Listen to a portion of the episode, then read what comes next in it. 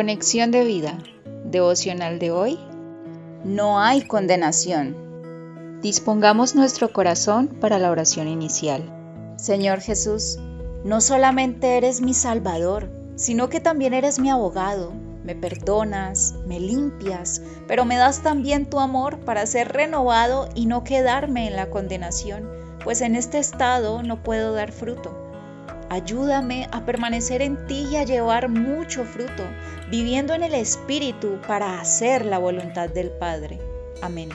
Ahora leamos la palabra de Dios.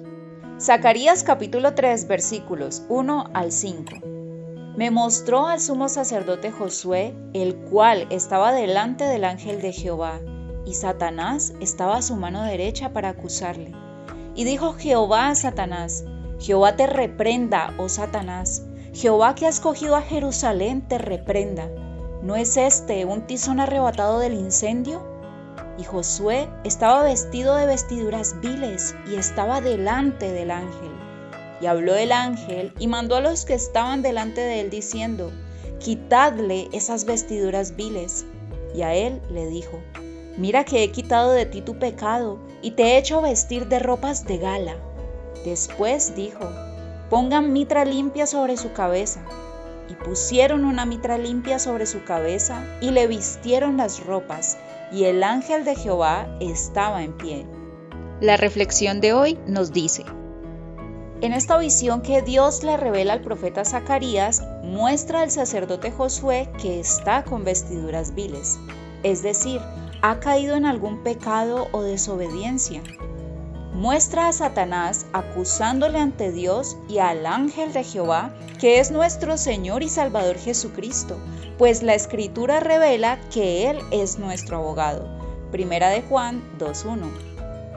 Además, nos ilustra este proceso de cómo Jesús, ante las acusaciones de Satanás, defiende al sacerdote Josué, lo perdona y lo viste de vestiduras blancas pero también lo amonesta a permanecer en obediencia.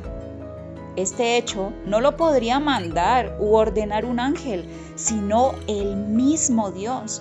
Así que es una referencia clara al Señor Jesucristo y a su preexistencia. Juan capítulo 1 versículos 1 al 3. La mitra sobre su cabeza representa la restauración de Dios, simboliza la purificación y la renovación de Josué, el sumo sacerdote, frente a las acusaciones de Satanás pues las acusaciones de Satanás habían causado culpa y dolor porque Josué las había creído y necesitaba que Dios le recordara su amor, su perdón y su gracia. Por esto el Señor le dice a Satanás, ¿No es este un tizón arrebatado del incendio?